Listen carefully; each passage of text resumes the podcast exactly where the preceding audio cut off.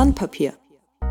Hallo und herzlich willkommen, moin moin, zu einer neuen Ausgabe des Sandpapiers, unserem Sandstorm Weekly Podcast, bei dem wir über Themen, Herausforderungen und Experimente aus unserem Unternehmensalltag sprechen. Ähm, heute habe ich zwei sehr spannende Gäste bei mir. Das ist zum einen der Sebastian Kurfürst. Hi Sebastian. Hallo. Und der Martin Penkert. Hi Martin. Hallo, ich freue mich drauf, mal Gast zu sein. Ich freue mich auch, dich als Gast dabei zu haben. ähm, genau, und zwar soll es heute ähm, ein etwas technischeres Thema werden. Ähm, es soll um Premature Abstraction und Premature Optimization, also verfrühte Abstraktion und verfrühte Optimierung äh, in Code, äh, in, in Quellcode gehen. Ähm, Hintergrund ist, dass ich ganz oft mit anderen Entwicklerinnen und Entwicklern spreche, die aus meiner Sicht mit oft guter Intention ihren Code tendenziell etwas schlechter wartbar machen, nach meiner persönlichen Auffassung. Ähm, und deswegen wollen wir einfach mal erörtern, ist das überhaupt so? Vielleicht ist meine Wahrnehmung auch falsch. Und äh, wie kann man denn vorgehen, wenn man sowas feststellt? Da das eine technischere Folge wird, können wir natürlich wahrscheinlich nicht jedes einzelne Detail äh, perfekt erläutern. Wir werden auf jeden Fall aber versuchen, dass auch Nicht-Entwicklerinnen und Nicht-Entwickler äh, die Grundprinzipien einigermaßen nachvollziehen können, so dass es vielleicht auch für äh, Leute, die eher im Projektmanagement unterwegs sind, äh, funktionieren kann. Wir geben uns auf jeden Fall Mühe. Gut, steigen wir also ein. Ähm, meine allererste Frage beim Thema verfrühte Abstraktion. Sebastian, was ist denn aus deiner Sicht überhaupt in der Softwareentwicklung eine Abstraktion? Ja, es ist äh, tatsächlich es ist nicht so einfach zu beantworten. Ähm, ich glaube, ähm, wir sollten noch mal ganz kurz sagen, weshalb, also, also eigentlich ist es sozusagen eine Schicht in der Regel, eine Schicht, eine Kiste, um irgendwas mit dem Ziel Funktionalität wiederverwendbar zu machen. Ne? Also ich habe ja quasi, ähm, ähm, also viele Themen, viele Probleme ähneln sich halt und deshalb ist halt die Idee, man versucht den, den, den gleichen Anteil von zwei Problemen zum Beispiel rauszuziehen, äh, ich sag mal, in eine Funktion, in eine Kiste zu stecken und den dann aus verschiedenen äh, anderen Teilen wieder zu verwenden. Und die Hoffnung ist dabei halt, dass äh, dass äh, man damit ähm, ja den Code äh, oder das Programm halt besser pflegbar, besser wartbar und so weiter macht. Ähm, ja, also im Prinzip das, das äh, Packen von Kisten letztendlich, würde ich sagen, ist Abstraktion. hm. ähm, Martin, würdest du dem zustimmen oder würdest du dem was hinzufügen wollen? Also zu der Definition von Abstraktionen würde ich da erstmal zustimmen. Okay, ähm, dann, also dieses Packen, das klingt ja für mich jetzt grundsätzlich eigentlich erstmal ganz praktisch. Ich habe dann offensichtlich irgendwas, was ich scheinbar leichter benutzen kann. Warum kann es denn, Martin, vielleicht gehst du mal darauf ein, warum kann es denn gegebenenfalls ungünstig sein, zu früh eine solche Abstraktion zu bauen? Ähm, das ist eine ziemlich weitige Frage. Ähm, ich denke, das Problem mit Abstraktion ist immer, dass du quasi den, das Level verlässt, auf dem du dich gerade bewegst und versuchst quasi auf ein höheres Niveau zu kommen, um etwas zu erschaffen, das wiederverwendbar ist in der Zukunft. Ähm, und wenn du das zu früh machst, dann machst du das vielleicht zu einem Zeitpunkt, an dem du die Zukunft noch gar nicht kennst. Also an dem du quasi etwas vorbereitest, was du später überhaupt gar nicht mehr brauchst. Und später wirst du aber nicht deine Arbeit von vorher einfach wegwerfen, sondern du musst dann versuchen, das quasi so umzubiegen, dass du es doch noch verwenden kannst. Und dann hast du am Ende vielleicht schwieriger wartbaren Code, als du eigentlich hättest, wenn du es erstmal so gelassen hättest. Verstehst du? Ja, und äh, also was, was meinst du mit schwieriger wartbar im Detail? Also na, weil du hm? ja? die Abstraktion, die du vorher gebaut hast, jetzt anders verwendest, als du es ursprünglich mal angedacht hattest, als du die Zukunft noch anders ausgemalt hast, als sie jetzt Gegenwart geworden ist. Okay, das klingt für mich gerade noch ziemlich abstrakt. ähm, Sebastian, hast du vielleicht ein, ein gutes Beispiel, mhm. um das Ganze ein bisschen mhm. greifbarer mhm. zu machen? Also, naja, wir können ja mal, ähm, man kann zum Beispiel sagen, wir wollen einen Taschenrechner programmieren. So ein Taschenrechner beispielsweise, ne, der muss äh, verschiedene Grundrechenarten ähm, beherrschen und jetzt kann man sagen, man fängt halt an mit der Plus-Operation beispielsweise. Ne? Und dann äh, könnte man halt sagen, okay, ich, ne, ich schreibe eine Funktion, die hat, äh, äh, die kriegt eine erste Zahl und eine zweite Zahl und die verrechnet die. So, und jetzt könnte man hingehen, schrittweise sagen, okay, aber ich habe im Hinterkopf, ich möchte auch die anderen Grundrechenarten, also Minus mal durch beispielsweise, äh, bauen. Also könnte man jetzt hingehen und sagen, na okay, ich abstrahiere die Funktion, ich sehe schon mal vor, dass da auch noch die anderen Arten implementiert werden beispielsweise. Ähm, und da könnte ich jetzt hingehen und sagen, ich füge noch eine, eine dritte äh, Eingabe zu dieser Funktion, einen dritten Parameter hinzu, wo ich sage, auch noch die, den Operator, also die Rechenoperation selbst äh, wird noch mit übergeben beispielsweise. Das könnte beispielsweise so eine, so eine, eine Art von Abstraktion sein in einem ganz, ganz kleinen Beispiel. Und ähm, im besten Fall sorgt Abstraktion dafür, dass sozusagen ähm, dass ich sozusagen meinen Kopf klarer strukturiert kriege, also nicht nur meinen Kopf, sondern den Kopf jedes Entwicklers, dass ich sozusagen klarer weiß, äh, also dass ich mich klarer auf ein Teilproblem konzentrieren kann. Aber im schlechtesten Fall sorgt halt Abstraktion dafür, dass ich mehr im Kopf behalten muss, äh, um ein bestimmtes Problem in der Zukunft zu lösen. Das heißt, da muss ich sozusagen sowohl den Inhalt der Kiste als auch das Außenrum der Kiste in Anführungszeichen äh, berücksichtigen, weil äh, ganz salopp gesagt, das, was auf der Kiste draufsteht, mir noch nicht weiterhilft oder nicht korrekt ist oder so. Ja, also das, was die Funktion jetzt im Technischen gesprochen, was die Funktion ähm, ähm, als Signatur, als Typen, als Kommentar, als Dokumentation beispielsweise hat. Mhm.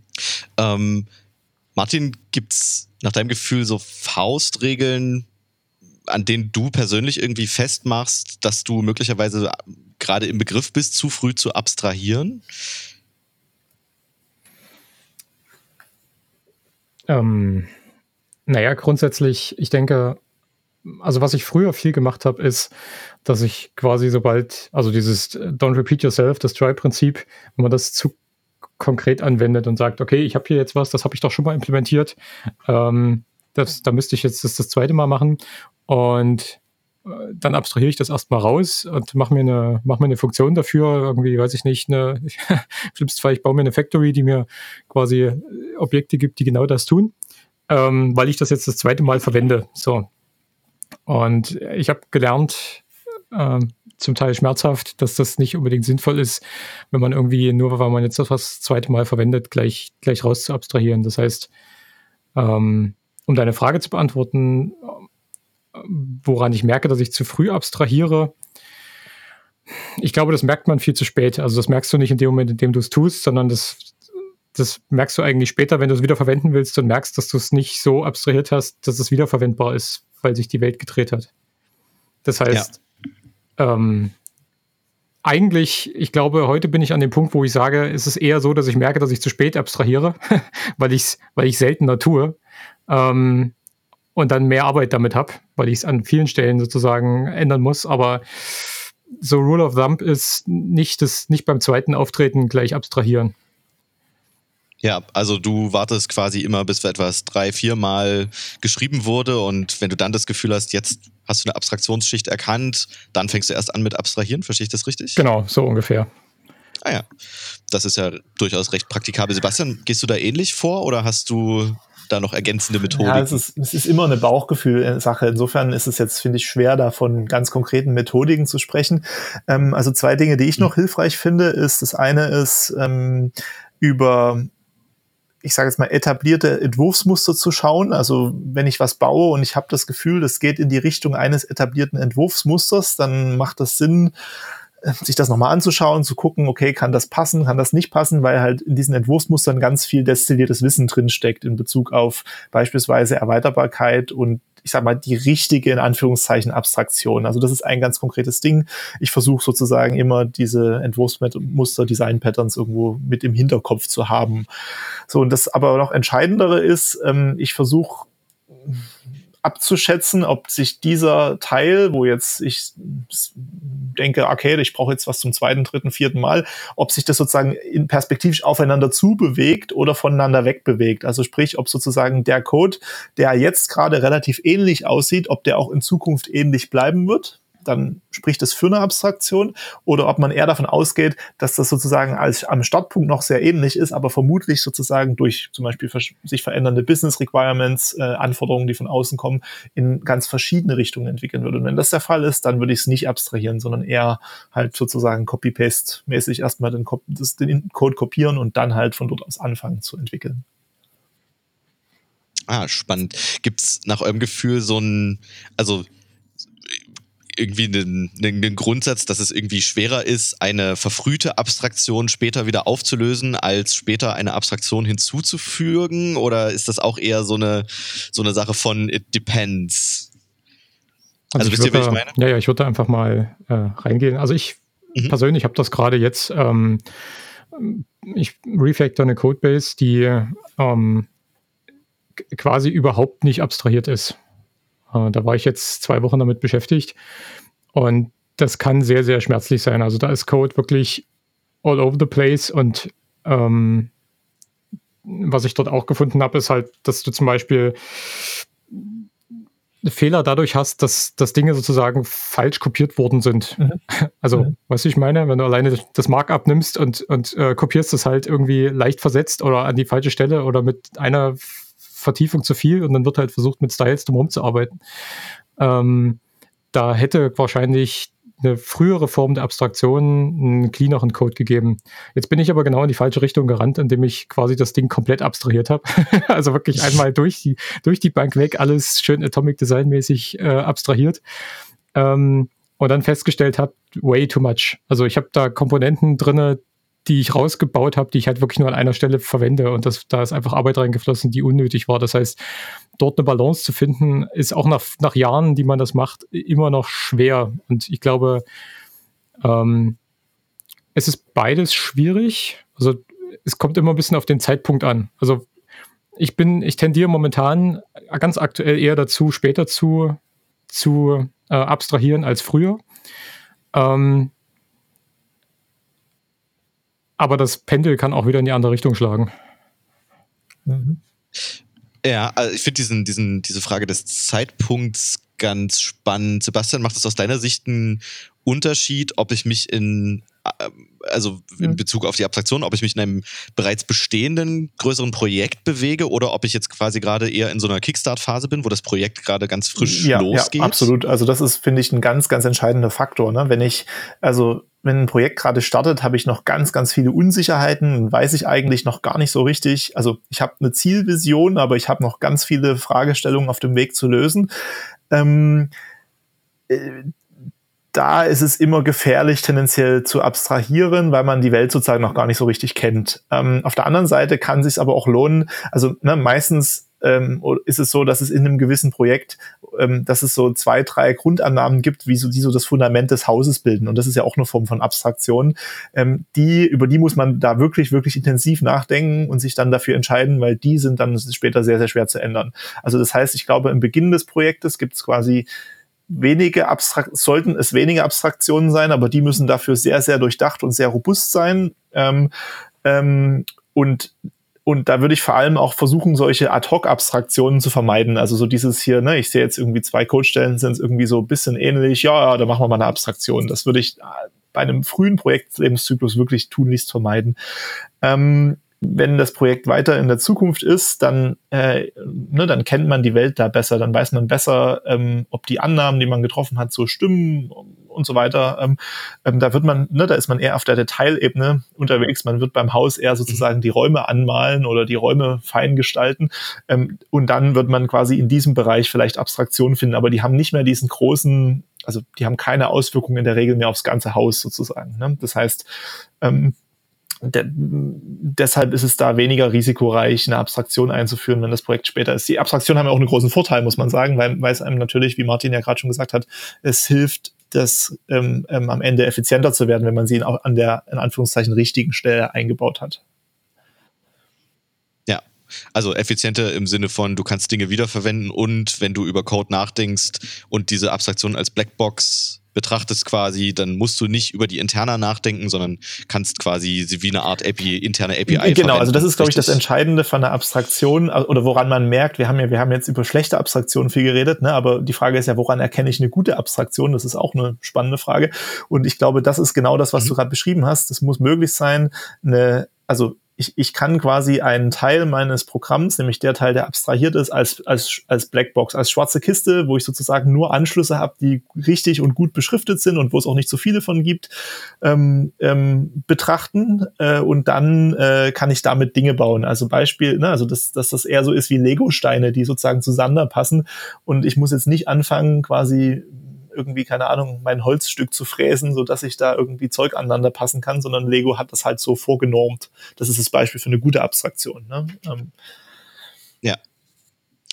Okay, ich glaube, damit haben wir das, das Thema eigentlich ganz gut umrissen. Martin, möchtest du zum Thema verfrühte Abstraktion noch etwas ergänzen? Ähm, ich wollte jetzt sowieso mal ähm, reinspringen. Äh, ich fand nämlich ganz spannend, was ein Stichwort, was der Sebastian gerade gesagt hat, und zwar das Thema Grundannahmen und ähm, das Fundament der Software, also das Fundament des Hauses, was wir da bauen. Und da ist ein Aspekt, den ich, also wo ich finde, dass wir ähm, häufig, als, also ich sehe das häufig als Developer, ich selbst nehme mich da nicht aus, zu oft nicht in die Abstraktion, sondern zu oft zu früh in die Konkretisierung gehen. Also es ist eine andere Art quasi der verfrühten, nicht Abstraktion, sondern Konkretisierung, dass quasi wir anfangen, Dinge umzusetzen, die vielleicht noch gar nicht vollkommen durchdacht sind. Das heißt, ähm, was ich sehr, sehr gerne mache und auch wieder jetzt vermehrt mache, ist, dass ich mich wirklich erstmal mit Zettel und einen Stift hinsetze und ähm, versuche, dieses Fundament rauszuarbeiten, bevor ich anfange, irgendeinen Code zu schreiben. Und das ist halt für mich das Gegenteil von verfrühter Abstraktion. Wenn ich dann, wenn ich das nicht mache, denn das ist verfrühte Konkretisierung. Ja, ich finde schon. Also das ist für mich eigentlich so ein, ähm, ne, also, also mir hilft es auch total, nicht nur über ein Problem nachzudenken, weil da, ich sag mal, da kann man zu schnell in diesen Modus oder kann ich auch zu schnell in diesen Modus verfallen, ja, ja, ich weiß ja eigentlich, was ich will und was ich machen will, ähm, sondern das halt ein Bild zu malen, es hinzuschreiben, es mal zu versuchen, kohärent jemandem zu erklären. Ne? Das sind alles Dinge, die da helfen können, ähm, um sozusagen in diesen Slow-Thinking-Modus zu kommen, um quasi langsam über das Problem nachzudenken, um, um, intensiv über das Problem nachzudenken und um auch mal das Problem besser von verschiedenen Seiten betrachten zu können. Und äh, damit findet man tendenziell bessere Abstraktionen ähm, und die, ich sag mal, die richtigeren, würde ich auch sagen, ja. Also ich denke genau das, was du gerade gesagt hast, Slow Thinking ist sozusagen die Antwort auf Theos Frage von vorhin, wie man verfrühte Abstraktionen erkennen oder vermeiden kann. Also finde ich super. Okay, super. Dann nehmen wir das, nehmen wir das mit Slow Thinking ähm, über ein Problem erstmal durchdenken, bevor man direkt in den Code steigt. Ja, na, das, das hört sich so banal ähm, an und das ist auch nicht, also wie soll ich sagen, und ähm, das, ähm, das klingt auch so wie, ja, alle anderen denken ja nicht, so soll das gar nicht klingen, im Gegenteil, ne? Also das ist ziemlich schwierig, das wollte ich nochmal, will ich nochmal sagen, ne? Also Slow Thinking ist nicht einfach, im Gegenteil, das ist das Denken, was sozusagen die höchste Konzentration, die höchste Ruhe, die höchste Anstrengung für den Kopf erfordert ähm, dieses wirklich methodische, strukturierte, wohlüberlegte, in Ruhe über Dinge nachdenken. Aber ich glaube, das ist halt, da ist eine unglaubliche Kraft drin. Das ist auch sehr, sehr wertvoll und das ist, glaube ich, sehr, sehr, also das finde ich sehr bereichernd auch und das macht auch einen großen Spaß. Du sprichst von Kahnemann. Äh, genau, der ne? hat das geprägt quasi, genau, ja, ja. diesen Begriff. Kahnemann ist, jetzt für die Hörerinnen und Hörer, müsst ihr natürlich kurz sagen, worüber ihr hier sprecht. Ähm, hat er nicht sogar einen Nobelpreis bekommen? Auf jeden Fall ist das jemand, der ein Buch geschrieben hat über die zwei Arten des Denkens, Slow Thinking und Fast, äh, Fast Thinking. Genau. Und das Fast Thinking ist halt das, was wir machen, wenn wir Mustererkennung machen und wenn wir so durch den Alltag gehen und alles relativ einfach in unserem Kopf einordnen können und wenn wir auf neue Dinge treffen, ähm, die uns erstmal stressen, weil sie neu sind, das ist einfach so für uns Menschen, dann verfallen, verfallen wir in einen analysierenden Modus und unser Kopf beginnt langsamer zu denken, quasi in größeren Schleifen zu laufen. Ähm, und dieses langsame Denken ist aber etwas, was für uns extrem anstrengend ist. Also irgendwie Jetpiloten und so, die sind halt unter permanentem extremen Stress, weil die halt quasi dieses Slow Thinking in ihrem Alltag haben. Uh, genau, und dazu kann man sich aber auch trainieren, dass man umschalten kann, auch wenn man meint, man ist in einem, Muster, in einem Prozess, in dem Mustererkennung ausreicht, zurücktreten, umschalten in Slow Thinking und den Prozess nochmal frisch analysieren. Das ist etwas, was man lernen kann. Also da ist halt das Buch von Kahnemann sehr hilfreich, um da mal reinzuschauen. Mhm.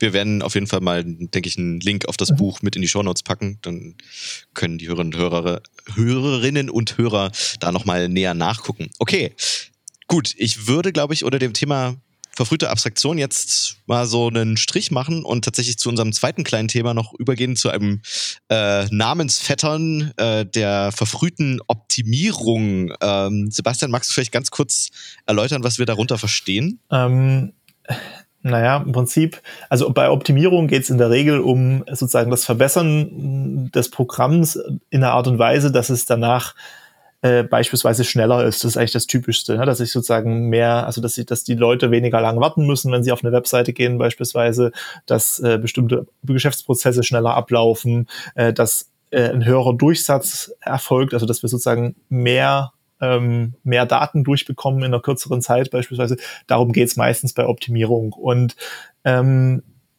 wie soll ich sagen, ähm, die Gefahr ist, dass man, also oder anders, wenn man programmiert, hat man ja gewisse Annahmen, äh, wie man, ähm, wie schnell der Programm, das Programm ist, was man gerade schreibt, sozusagen. Ne? Das, ähm, und ähm, es ist häufig so, dass ähm, Leute schon sozusagen also es gibt es wieder in beiden Extremen. Es gibt sozusagen das Extrem, dass man viel zu spät optimiert und dann ist sozusagen ähm, es ist extrem schwierig, da noch zum Beispiel neu, mehr Geschwindigkeit rauszuholen. Und dann gibt's aber halt auch den Fall, der ist auch sehr häufig, dass man quasi das Falsche optimiert, dass man schon ganz intensiv irgendwie sich einen Codestelle nachguckt und die optimiert. Und dann ist es aber, wie sich später herausstellt, gar nicht die Stelle, die das Problem eigentlich äh, also die ein Großteil, also die zum Beispiel langsam ist, sondern es ist eigentlich eine Stelle, die eigentlich schon schnell geht.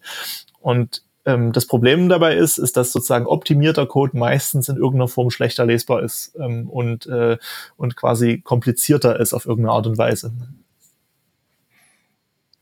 Ah, okay. Ähm, das heißt, du würdest, wenn ich dich richtig verstehe, ziehe ich da jetzt raus, du würdest tendenziell vorschlagen, ähm, an der konkreten Anwendung, also natürlich bestimmte Problematiken sollte man im Hinterkopf mhm. behalten, damit man nicht in, in, in Performance-Pitfalls irgendwie reinfällt. Auf der anderen Seite sollte man aber letztendlich tatsächlich schauen, ähm, welche Performance-Probleme für den Nutzer spürbar sind und diese Stellen gezielt optimieren. Genau, Richtig? also ich, ich würde, also ne, vielleicht zu dem ersten Thema, ähm, ich glaube, was so total wertvoll ist, ist eine Vorstellung zu haben, mit wie vielen Daten arbeite ich gerade. Also wenn ich zum Beispiel über einen Array von Daten äh, irgendwie was mache, ne, da drüber gehe, Schritt für Schritt, dass ich eine grobe Vorstellung habe, sind da 10, 100, 1000 oder 10 Millionen Elemente drin. Und umso krasser, wenn ich mehrere Arrays ineinander habe, sozusagen. Also wenn ich zwei, drei, vier Schleifen ineinander habe, dann ist es, wird es auf einmal ganz, ganz kritisch, dass ich mir bewusst bin, wie, ähm, wie viele Elemente sind denn auf jeder Ebene sozusagen vorhanden? Das ist, glaube ich, was, das sollte man versuchen. Und das ist auch eine wichtige Grundannahme in Systemen, mit wie viel Daten sie grundsätzlich arbeiten können. Und ähm, die andere Seite ist aber genau das, was du gemeint hast. Ähm, ansonsten muss man halt messen, messen, messen, was am Ende das Problem ist, weil ähm, ne, das Problem kann in deinem Nutzercode sein, das kann äh, an Schnittstellen liegen. Also es kann auch sein, dass Dinge langsam sind, weil man also was sozusagen nichts mit unserem Code zu tun hat, sondern mit der Art und Weise, wie der Code installiert ist beispielsweise. Oder da gibt's halt wirklich alle, alle möglichen Fälle, warum Dinge langsam sein können. Und das muss man halt wirklich messen, um dann rauszufinden, woran es denn liegt sozusagen spannend. Würdest du ähm, vielleicht für die Hörerinnen und Hörer als, als Kontext, ne, Sebastian, du bist ja maßgeblich ähm, an Neos, äh, unserem äh, geliebten Open Source CMS beteiligt und das heißt, äh, da bist und, und auch im Framework Flow, das heißt, du bist quasi auch nicht nur in der mhm. Anwendungsentwicklung in der klassischen unterwegs, sondern auch in der mhm. Framework- und Library-Entwicklung. Äh, Würdest du sagen, dass sich die, also dass da Performance-Optimierung irgendwie tendenziell noch wichtiger ist?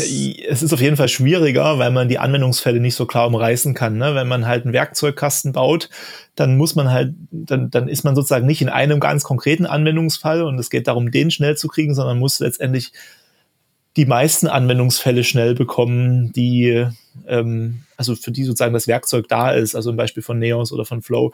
Und das ist tatsächlich viel, viel schwieriger. Ähm, ich sag mal, im Open Source äh, Bereich äh, haben wir so diesen, also im Neos Projekt haben wir so diesen Spruch, naja, wir müssen es dreimal bauen, damit wir es richtig bauen, in Anführungszeichen. Also, ne, das ist halt wirklich, ein, ich sag mal, langer und auch relativ schmerzhafter Prozess, also im Sinne von, dass wir halt auch wirklich große Teile dann nach mehreren Jahren, wo mehrere Jahre Entwicklung reingeflossen ist, dann nochmal wegschmeißen und neu machen müssen, um halt dann da besser zu werden. Ne? Und ähm, ja, aber das, ich sag mal, macht auch viel Spaß auf der anderen Seite, weil man diese Art von Problemen halt im kommerziellen Kontext eher nicht in dieser Tiefe hat, muss ich sagen. Ne?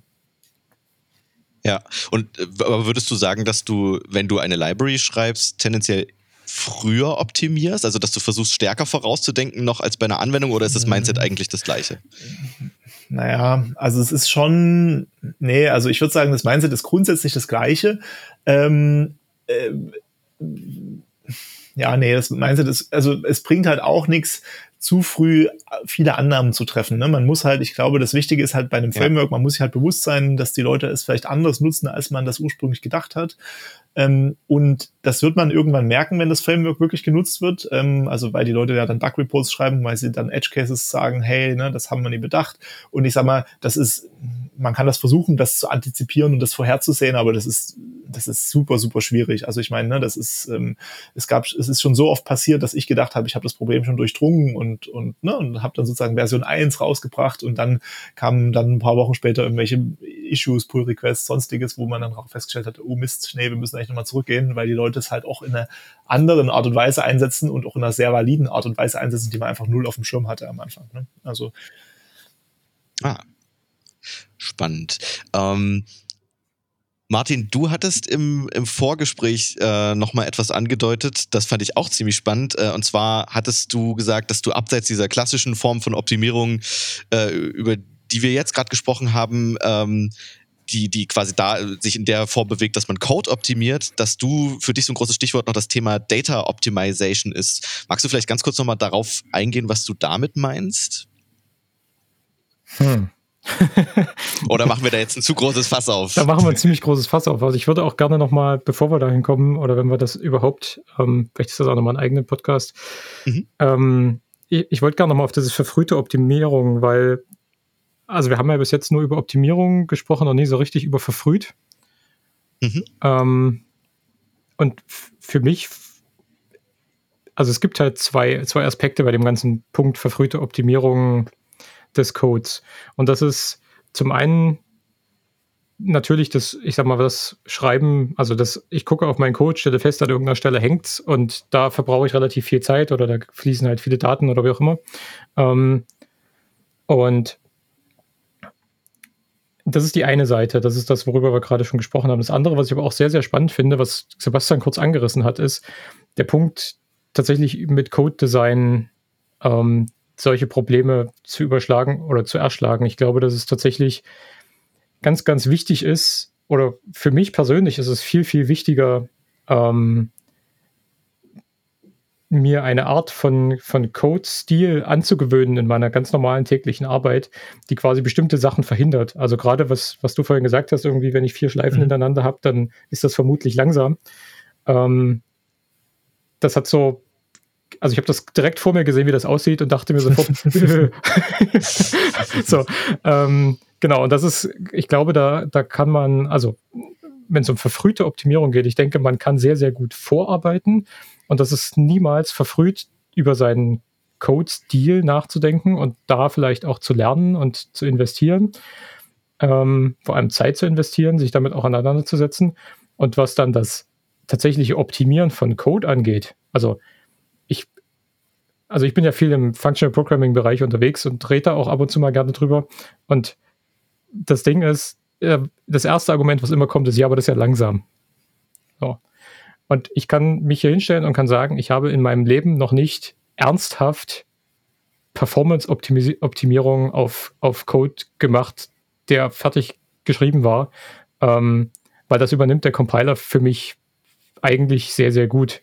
Das heißt, ähm, ja, man hat mal eine Stelle, wo es klemmt, aber das ist dann meistens tatsächlich was, wo man einfach den Code noch nicht genug durchdacht hatte. Also ich weiß nicht, wie es euch da geht, aber ich persönlich habe irgendwie, sobald ich anfange, darüber nachzudenken, wie ich hier irgendwie noch eine Sekunde rauskriege, damit der Code da schneller läuft und da anfange, irgendwelchen wirren Code zu schreiben, ähm, dann ist das meistens was, wo ich erstmal einen Schritt zurücktrete und denke, okay, hast du das naja, einfach noch nicht nein, verstanden. Ne? Also ich würde sagen, die Kernfrage ist eigentlich, oder für mich ist die Kernfrage, sagen wir es mal so, warum muss dieser Code überhaupt laufen? Ne? Also, also das ist, also also wenn ich, ne, wenn jetzt eine Anwendung langsam ist und man guckt sich an, was die so tut, dann ist eigentlich die Frage, ist das macht sie das jetzt gerade zum richtigen Zeitpunkt oder könnte, kann sie das schon, kann sie gewisse Zwischenergebnisse schon vorher berechnen und dann permanent da behalten beispielsweise? Ne, kann man zwischen, sich Zwischenergebnisse merken beispielsweise? Kann man, ne, was in funktionaler Programmierung ja wunderbar geht, durch die Nutzung äh, von, von, von entsprechenden Datenstrukturen, dass man halt sich Zwischenergebnisse ohne Probleme merken kann äh, und damit halt auch äh, viel Berechnung sich später sparen kann. Ne? Ich glaube, sowas ist halt, finde ich, immer noch ein wichtiges, wichtiger Aspekt. Ähm, und das ist auch so ein bisschen die Krux. Ähm, wenn man, ich sag mal, wir haben ja, um vielleicht nochmal den Bogen zu schlagen zur, Optim äh, äh zur, mhm. zur Abstraction, zur Abstraktion hin, Gute Abstraktion hilft später beim Optimieren. Schlechte Abstraktion behindert massiv beim Optimieren. Also das heißt, die beiden Seiten hängen irgendwo miteinander zusammen. Wenn ich irgendwo, ich sag mal, gut geschnittenen, gut abstrahierten Code habe, dann kann ich ihn auch später noch optimieren ähm, und, und, und kann da noch Dinge rausholen und Performance rausholen, indem ich sozusagen an ein paar Ebenen, an ein paar Stellen da Stellschrauben einbaue aber ohne dass sich das sozusagen für den Nutzer nach außen halt verändert. Also beispielsweise, wir haben damals ähm, mal ähm, im, Neos-Projekt eine, eine Templating-Sprache gebaut, ähm, nennt sich Fluid. Ähm, die war halt, ne, da, da hat man halt, da, muss man HTML mit so speziellen Markern halt parsen, also sozusagen analysieren und dann halt ersetzen diese Marker. Und im ersten Schritt haben wir zum Beispiel das so gemacht, dass wir das halt ganz billig jedes Mal bei jedem Aufruf haben wir halt dieses HTML genommen, haben das zerhackt, haben sozusagen nach diesen Markern gesucht für jede einzelne Anfrage. Und uns war klar am Anfang, dass das relativ zeitig, dass, dass, dass wir das ändern müssen. Also das, das war auch schon eine Grundannahme, aber ähm, wir konnten trotzdem schon mal einige Monate damit fahren und damit arbeiten sozusagen. Und was wir dann später machen konnten, ist, wir haben sozusagen äh, diese Seite genommen, diese, äh, das zerhackte, das Zwischenergebnis quasi genommen, haben uns das weggespeichert, haben daraus letztendlich PHP Code generiert und das war halt um ein Vielfaches schneller, als dieses jedes Mal zu parsen beispielsweise.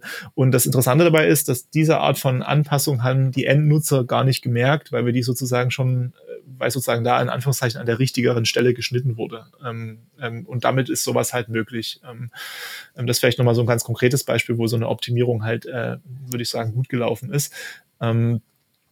Genau, aber trotzdem ist halt immer die Frage, ne, was kann ich weglassen? Was kann ich vielleicht, ähm, wenn ich Zeit rauskitzeln will, welche Sachen kann ich denn, muss ich denn nicht machen vielleicht, ne? Ähm. Ja. Okay, gut, dann machen wir jetzt hier einen Strich drunter. Ähm, ich glaube, auch die wichtigsten Sachen wurden gesagt. Ansonsten, Martin, Sebastian, möchtet ihr gern noch irgendetwas Wichtiges loswerden zu einem der beiden Themen? Ad hoc jetzt nicht. Ad hoc jetzt nicht. Gut, im Zweifelsfall machen wir noch, machen wir noch eine weitere Folge. Ähm, okay, dann habt vielen, vielen, vielen Dank. Das waren sehr, sehr spannende Insights. Danke, Martin. Danke, Sebastian. Und, danke dir, hat Spaß gemacht. Ja, danke dir. danke auch an die Hörerinnen und Hörer und bis nächste Woche, würde ich sagen. Ciao. Macht's gut. Bis Tschüssi. dahin.